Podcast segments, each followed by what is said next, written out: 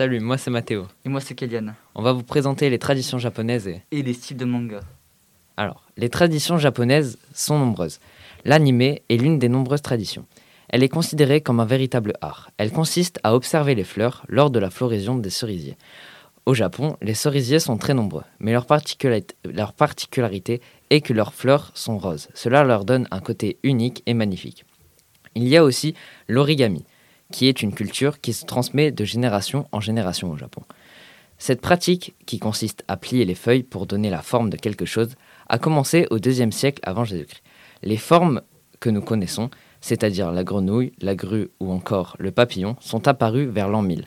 La connaissance de l'origami en France se limite généralement à la cocotte. Et voici les bonsaïs, ou arbres miniatures, créés en Égypte puis en Chine, qui ont été améliorés au Japon. C'est devenu une vraie culture.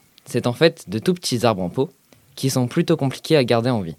Ils mesurent de 15 à 60 cm. On peut les tailler pour leur donner une forme. Il ne faut pas les tailler à la feuille, mais à la tige. C'est pour ça qu'on utilise le ciseau à bonsaï, pour être plus précis dans le geste. Il faut tailler au moins 10 fois dans la saison. Il y a plusieurs règles pour manger au Japon. Je vais vous en citer quelques-unes. Avant de commencer votre repas, en, en joignant les mains, ou non, dites itadakimasu, ce qui signifie je reçois. Quand vous mangez seul, le plat est entièrement pour vous. Mais quand vous êtes plusieurs, les plats sont partagés. Dans ce cas-là, prenez une petite assiette et servez-vous une proportion directement dedans en utilisant les, bouts opposés de vos baguettes. Les baguettes, à utiliser correctement, ce n'est pas un jeu. Si vous les utilisez mal, cela pourrait être très mal vu. Et ne surtout pas planter les, les baguettes dans le bol de riz, car au Japon, ils font ça pour les enterrements. Ensuite, ne vous mouchez pas. Ne vous mouchez pas. Se moucher, le nez est très mal perçu, surtout à table. Évitez de dire chin chin quand vous trinquez, car en japonais cela signifie testicule. Dites plutôt kenpai. Voilà donc quelques règles sur les repas, mais il en existe beaucoup d'autres. Donc renseignez-vous avant d'aller manger au Japon. Un peu plus éloigné des traditions, le manga est pourtant apprécié par 60% de la population. Maintenant, on va parler des styles de manga.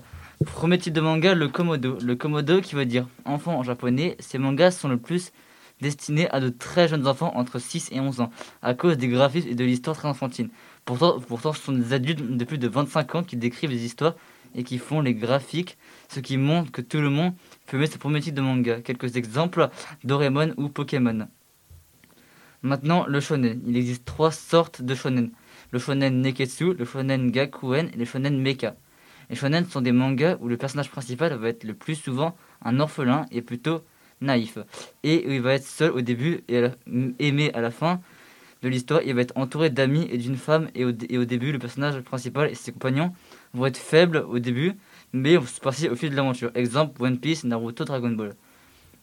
Le shoujo. Le, le, le shoujo est destiné à un public féminin, adolescent, vu que l'histoire se passe dans des collèges ou des lycées et il existe une large part de shoujo qui utilisent la fantasy. Exemple Sailor Moon, Another, Witchcraft. Le seinen, le, sens de seinen est jeune homme car ce genre de manga est destiné aux jeunes adultes et pour intéresser les adolescents. Exemple Golgo 13.